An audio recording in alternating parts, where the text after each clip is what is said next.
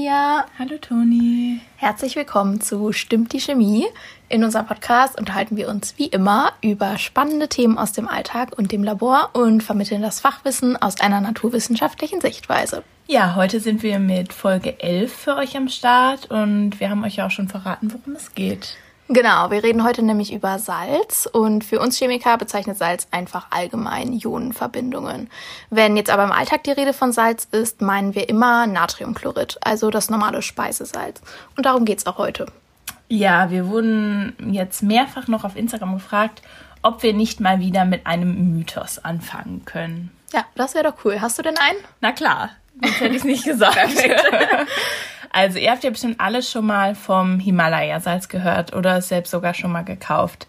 Das ist dieses leicht rosafarbene, sehr grobe Salz, was angeblich auch mehr Mineralstoffe beinhalten soll. Und das ist halt auch etwas teurer als das Standardsalz. Kennst du das? Ja, ja, ja, das kenne ich auch. Das sieht echt voll schön aus in so durchsichtigen, in so einer durchsichtigen Mühle. Ja, voll danke, schön. danke. Ich hab so einen. Ja, ich weiß. ähm, genau, es sieht halt schön aus, aber das war es dann auch. Es stammt nämlich eigentlich gar nicht aus Himalaya, sondern aus einem Salzgebirge 200 Kilometer südwestlich in Pakistan. Ja, und auch die Aussage, dass dieses Salz mehr Mineralstoffe enthalten soll, ist Quatsch, denn es besteht zu 98 Prozent aus stinknormalem Natriumchlorid und der Rest sind zwar dann andere Mineralien, aber die sind nur in Spurenelementen enthalten und haben deshalb ernährungsphysiologisch keinerlei Bedeutung. Ach krass, also doch nicht so special, wie man denkt. Aber wieso ist das eigentlich pink? Das Salz ist einfach normales Steinsalz, das durch Eisenoxide, also Rost, oder durch Algen rosa gefärbt wurde. Ach so, ja, sieht zwar echt schön aus, aber ich dachte jetzt, das ist jetzt was Besonderes. Also alles nur Show. Leider nicht. Ja, man braucht einfach nur eine gute Marketingstrategie, wenn man irgendwas verkaufen will, ne? Ja, so einfach geht das. Und eine schöne Farbe. Ja, Rosa. Rosa. Könnte ja auch grün sein. ja, rosa ist aber am schönsten. Ja. Ja, du hast ja gerade schon Steinsalz erwähnt. Das ist Salz, das in Salzbergwerken abgebaut wird. Es gibt aber jetzt noch drei andere Salzsorten. Als erstes das Meersalz. Das wird nicht nur, wie der Name vermuten lässt, aus Meerwasser, sondern kann auch aus Salzseen oder salzigen Binnengewässern gewonnen werden. Dafür werden dann sogenannte Salzgärten angelegt, in denen das Wasser durch Sonne und Wind verdunstet, wodurch eine Salzkruste zurückbleibt, die geerntet werden kann. Das macht sogar 30 Prozent der Weltproduktion aus. Dann gibt's noch das Siedesalz. Das stammt aus Bohrlochsolungen. Dabei wird Wasser unter hohem Druck in unterirdische Steinsalzlager gepresst, wodurch sich das Salz auflöst und die Salzsohle zutage gefördert wird. Hört sich kompliziert an, ist aber gar nicht so kompliziert. Und zum Schluss dann noch das Kochsalz, also das industriell angefertigte, ganz normale Kochsalz. Okay, und du redest jetzt von Meersalz und Meerwasser und jetzt geht es ja erstmal darum, okay, wie viel Salz befindet sich denn überhaupt im Meer? Also in der Ostsee zum Beispiel sind 0,8 Prozent, in der Nordsee sind 3 Prozent und im Toten Meer sind einfach 28 Prozent Salz. Ach krass, das ist ja übelst viel. Ja, das ist schon ungewöhnlich viel. Ähm, der eigentliche Durchschnittsgehalt von Salz liegt eher so bei 3,5 Prozent. Ah, okay. Ja, aber wieso kommt das Salz jetzt eigentlich? Also wie kommt das eigentlich ins Meer? Also das Salz stammt aus Gesteinen der Erdkruste und das wird dann durch Regenwasser gelöst und über Flüsse und das Grundwasser in die Meere transportiert. Und dabei wird halt nur relativ wenig Salz transportiert, deswegen ist das Flusswasser halt kaum salzig. Und im Meer befinden sich noch zusätzlich andere Salzquellen, wie zum Beispiel der Ozeanboden und Unterwasservulkane, die ebenfalls Salz ins Meer abgeben. Ah, okay. Ja, aber wieso ist das Tote Meer jetzt so viel, viel salziger als die anderen? Ja, gute Frage. Also das Tote Meer ist ja eigentlich gar kein Meer, sondern es ist ein riesiger See zwischen Israel und Jordanien. Ah, keine Ahnung wo, aber okay. ja, Erdkunde, ne? Ja, genau. Fan müsste man sein. Ja. Äh, und genau, und da ist es halt so heiß, dass viel Wasser verdunstet und auch kaum frisches Wasser durch Regen dazukommt und somit natürlich viel Salz zurückbleibt. Der Salzgehalt ist so hoch und deswegen können halt die Tiere im Toten Meer nicht überleben und deshalb heißt es auch Totes Meer. Ja, warst du eigentlich schon mal da? Nee, mich, also für mich ist das jetzt nicht so der größte Anreiz, dieses Gebiet. So. Willst du da mal hin? Ich dachte, du weißt nicht, wo das ist. ähm, ja, also ich finde das schon ganz spannend, denn durch den hohen Salzgehalt wird ja auch die Dichte des Wassers erhöht und man kann ganz entspannt so auf dem Rücken auf dem Wasser treiben, ohne unterzugehen. Richtig entspannt. Schön Zeitung lesen ohne Luftmatratze. Ja, aber wie ihr jetzt schon in den letzten Folgen ja schon raushören konntet, würden wir am liebsten sowieso nur reisen. Ja, egal wohin. Wir wollen ja. eigentlich nur in Urlaub. Immer. Also Corona macht uns gerade einen Riesenstrich durch die Rechnung. Ja. Bald wieder, im Sommer. Ja. Wir planen was zusammen, Leute. Dann kommt eine Folge über unseren Urlaub. Ja. okay, äh, kommen wir mal kurz zurück zu unserem Lieblingsthema. Essen. Was sonst? In der achten Folge haben wir ja über Zucker gesprochen und da haben wir ja festgestellt, dass sich dieser in super vielen Lebensmitteln versteckt. Hier beim Salz ist es nichts anderes. 80 Prozent der täglichen Salzzufuhr nehmen wir über verarbeitete Lebensmittel zu uns. Die Hauptquelle ist dabei Brot bzw. Brötchen. Aber auch in Wurst, Milchprodukten oder jeglichen Fertiggerichten ist echt eine Menge Salz. Also ich esse auch super viel Salz. Ich meine, zu, zu Hause, also als ich noch zu Hause gewohnt habe oder wenn man jetzt mal übers Wochenende zu Hause ist und dann beim Frühstück sitzt und sich dann sein Ei salzen möchte oder so, hört man ja auch immer, ach, muss ein so viel Salz da drauf machen oder wird's doch nicht alles nach? Aber wieso soll man eigentlich nicht so viel davon essen? Also, was ist daran ungesund? Ja, also als erstes, erstes sollte man sagen, dass unser menschlicher Körper ohne Salz überhaupt nicht existieren könnte. Also jede Zelle braucht Salz. Aber wie wir schon am Ende unserer zweiten Folge gesagt haben, die Dosis macht das Gift. Zu viel Salz ist nämlich schädlich, denn es entzieht dem Körper Wasser, der Blutdruck steigt und das Risiko für Herz-Kreislauf-Erkrankungen erhöht sich. Ja, die tödliche Dosis dabei sind ungefähr drei Gramm pro Kilogramm Körpergewicht.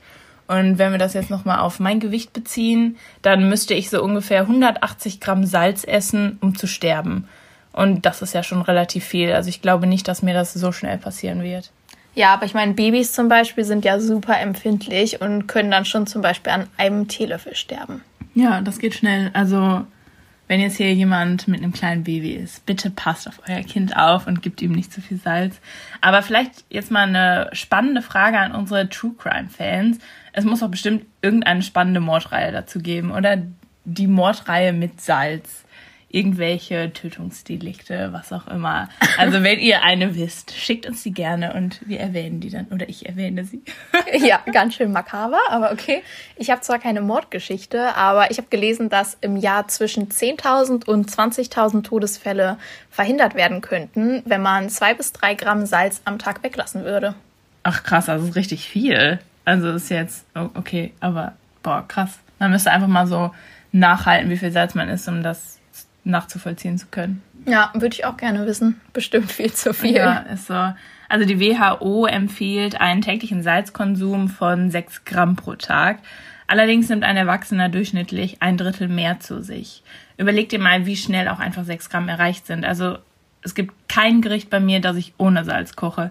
Selbst wenn ich Porridge mache, kommt da eine Prise Salz rein. Ja, oder beim Backen alleine mache ich auch immer Salz rein. Ich liebe auch einfach Salz, damit schmeckt einfach alles besser. Ja. Ich salz auch grundsätzlich eigentlich jedes Essen nach. Ja, bei mir ist das auch so. Aber ja, ich habe auch noch keine Mangelerscheinung oder noch keine Probleme, glaube ich. Ja. Mir geht's noch, noch. gesundheitlich gut. Okay, jetzt haben wir ja die ganze Zeit darüber gesprochen, was passiert, wenn man zu viel Salz zu sich nimmt. Was passiert denn bei einem Salzmangel? Also Speisesalz ist ja, wie wir schon gesagt haben, Natriumchlorid. Das Natrium ist dabei wichtig für die Regelung des Wasserhaushaltes im Körper und auch für die Aktivierung vieler Stoffwechselvorgänge. Außerdem ist es beteiligt am Knochenaufbau und das Chlorid ist unter anderem ein wichtiger Bestandteil der Verdauungssäfte und bewirkt die Bildung von Salzsäure im Magen, welche ja verantwortlich ist für die Aufspaltung der Proteine in der Nahrung. Ein Salzmangel ist natürlich jetzt nicht so gut. Es kann unter anderem zur Austrocknung kommen, da Salz ja auch Wasser im Körper bindet.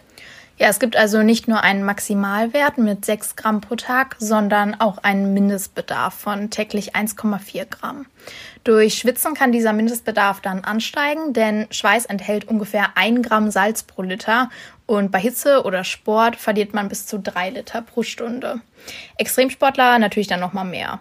Ein Salzmangel macht sich dann durch Müdigkeit, Schwindel und Desorientierung bemerkbar und in ganz krassen Fällen kann es dann sogar zum Kreislaufkollaps führen. Boah, drei Liter, echt krass. Aber das würde mir niemals passieren. Ich schwitze einfach so wenig. Also. Ja, ich zwar nicht, aber drei Liter ist schon übertrieben viel. Ja, ich weiß nicht, wie man so viel.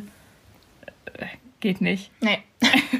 Ja, das haben wir jetzt schon sehr oft gesagt, aber auch hier ist es wieder dasselbe. Salz hat nämlich die gleiche Wirkung aufs Gehirn wie Heroin oder Zucker, indem es im Belohnungszentrum des Gehirns die Ausschüttung des Glückshormons Dopamin auslöst, wodurch das Gehirn halt immer mehr davon will. Genau, und wenn ihr dazu vielleicht noch mehr wissen wollt und unsere Folge 4 noch nicht gehört habt, hört da doch mal rein, da sprechen wir über Nikotin und Koffein und wie das mit dem Dopamin so vonstatten geht. Okay, jetzt noch mal ein anderer Punkt. Wieso ist Salz, das wir zu Hause in der Küche stehen haben, eigentlich meistens, also wieso ist da meistens Jod drin? Das ist eine gute Frage, die habe ich mir auch gestellt, weil oft steht da ja extra Jodsalz drauf. Ähm, das ist zur Prophylaxe vom Jodmangel im Körper, der in West- und Zentraleuropa mehr als 380 Millionen Menschen betroffen hat. Mittlerweile gilt Deutschland aber nach den Kriterien der WHO nicht mehr als Jodmangelgebiet, was ganz wesentlich dem vermehrten Konsum von jodiertem Speisesalz zuzuschreiben ist. Ja, Jod ist deshalb so wichtig, weil der Körper Jod halt nicht selber ausbilden kann und es halt für die Hormonherstellung benötigt wird. Okay. Ja, aber Salz wird natürlich nicht nur im Essen verwendet, sondern zum Beispiel auch im Winter auf den Straßen, wenn es geschneit hat. Man streut das Salz, um den Schnee aufzutauen, da eine Salzlösung einen niedrigeren Gefrierpunkt hat als Wasser und das Eis dann schmilzt. Je nach Umgebungstemperatur wird auch ein anderes Streusalz verwendet. Bei uns reicht da zum Beispiel einfach Natriumchlorid aus, da sich dieses bis minus 10 Grad eignet. Für tiefere Temperaturen bis minus 20 Grad werden Calcium- oder Magnesiumchlorid verwendet. Aber wusstest du, dass das Streuen von dem handelsüblichen Kochsalz mittlerweile sogar in den meisten Gegenden verboten ist? Ach, wusste ich gar nicht. Wieso denn? Also das Salz gelangt nämlich mit dem Regen ins Grundwasser und dann in das Kanalsystem und durch die Kläranlage dann auch in die Flüsse und schließlich ins Meer. Und das Streusalz kann auch ebenfalls in die Vegetation eingreifen, indem es wichtige Nährstoffe aus dem Boden herauswäscht und den Pflanzen die Aufnahme von Nährstoffen und Wasser erschwert und diese somit schädigt. Ach krass, aber ich glaube, man kann auch ganz gut Sand verwenden, das ist dann vielleicht besser. Es wäre auf jeden Fall eine gute Alternative. Ich weiß nicht, ich habe es noch nicht ausprobiert. Ähm, ich habe hab aber auch generell noch nie in meinem Leben gestreut. Ich auch nicht. vielleicht liegt es daran. Aber was vielleicht jetzt auch noch ganz interessant ist, 80 Prozent der Salzproduktion findet gar nicht im Essen, sondern als Industriesalz Verwendung. Salz stellt nämlich die Grundlage der sogenannten Chloralkali-Elektrolyse dar, woraus Chlor und Natronlauge gewonnen werden. Diese Stoffe sind wichtig für die Herstellung von Kunststoffen, Desinfektionsmitteln oder auch Seife. Ja, von Desinfektionsmitteln brauchen wir ja momentan recht viel. Ich würde eher sagen, wir haben viel zu wenig. Ja. Aber ähm, über Kunststoffe, da kann ich dir auch was erzählen. Boah. Ja, was meinst du? Ja, ich meine, mein Modul in der Uni geht ja gerade auch teilweise über Polymere, wie zum Beispiel Kunststoffe, wie PVC. Ach so, ja, stimmt. Apropos Uni, wir müssen euch noch eine schlechte Nachricht überbringen. Ja, wirklich. Leider, leider, leider haben wir beide nächste Woche eine mündliche Prüfung und müssen deswegen nächsten Dienstag eine Pause einlegen. Das tut uns voll leid, aber geht leider nicht anders. Ja, es ist mega schade, aber wir holen das irgendwie nach. Es geht dann also am 9. Juni wie gewohnt um 0 Uhr 0 mit der 12. Folge weiter. Für alle, die es nicht abwarten können, ihr könnt ja schon immer nachts in unsere Folge reinhören, aber bleibt uns treu. Wir vermissen euch jetzt schon. Ja, wirklich. Boah, ich muss dir noch was erzählen. Jetzt, bevor wir Schluss machen, Jetzt hier oder? Ja, okay. jetzt hier. Ich bin gespannt. Ja, wir haben Ansonsten ja... schneiden wir es raus. Ja, okay. Je, je, nachdem, wie lustig es ist. Okay. Ja, wir haben ja so übertriebenst komische Nachbarn, ne? Bei uns. Weißt die, du? die du immer durch deine Wand bei jeglichem Spaß hörst. nee, nee, wir haben ja mehrere seltsame Nachbarn, aber die meine ich jetzt gar nicht. Okay. Wir äh, haben noch gegenüber von uns in dem Häuserblock äh, relativ seltsame Nachbarn. Und zwar ähm, können wir aus unserem Schlafzimmerfenster immer auf deren Balkon gucken und hören die halt auch komplett, wenn die wieder mal irgendeinen Streit haben. Geil. Und äh, ja, gestern Nacht war es dann wieder soweit. Die haben sich angeschrien wie sonst was. Wirklich, man konnte gar nicht schlafen dabei, haben sich übelstes beleidigt. Sie hat ihn ausgesperrt. Er Hättest du stand nicht dann mitschreien können. ja, Leute, ich einmal runterschreien. Boah, ganz schlimm. Dann stand er vor dem Balkon. Man muss dazu sagen, die wohnen im Hochparterre, also relativ weit unten. Ähm, und ja, sie hatte ihn ausgesperrt. Er die ganze Zeit, lass mich wieder rein, du so und so. Hat die beleidigt und so weiter. Dann, was halt richtig witzig war, dann kam einfach die Nachbarin von- von denen über den in der Wohnung auf dem Balkon, hat einfach einen Eimer Wasser über ihn Als ob, geschüttet. sie nicht gemacht. So witzig, oh mein Gott, hat Das die echt du mal gemacht. filmen müssen. Ja, hätte ich echt, ey, boah, es war so witzig. Wie Kino da draußen. Aber Dann um wie viel Uhr war das? Drei Uhr nachts? Oder zwei, drei Uhr. Ja, Scheiße. irgendwie so. Dann ist er weg, ist nach einer halben Stunde wiedergekommen, hat wieder rumgeschrien wie sonst was, seine Freundin angeschrien, jetzt gib mir die Zigaretten raus, die Polizei kommt gleich. Richtiger Nikotinsucht, die Leute. Ganz schlimm, aber ja, großes Spektakel. Und dann kam die Polizei? Ich glaube. Also ich habe dann nichts mehr von dem gehört, aber das hat ja dann, wenn dann auch vor dem Haus stattgefunden, das können wir dann nicht mehr leider beobachten. Ja gut, aber um drei Uhr nachts möchte man ja eigentlich auch lieber schlafen. Ne? ja eigentlich schon. Aber es ist schon witzig. ja, Ach du Scheiße. Boah. das war doch lustig. Geil, das, das ja. ist richtig witzig gewesen. Ja. Ja, sowas passiert bei uns leider nicht. Bei Ja. uns kommt nur der Nachbar Aber, von unten hoch ja, und die jetzt, Meckerchen äh, sind zu laut. Ja, das stimmt. Aber jetzt nicht denken, ich wohne irgendwie im Ghetto oder so, ne? Also wir haben auch normale Leute bei uns, hauptsächlich Studenten und alte Leute. Ist klar. Also nicht nur so seltsame Menschen. Nein, ah, ja. Tonis Haus ist ganz toll. Ja, Okay. das war eine schöne Geschichte zum Schluss. Ciao. Ciao, ciao.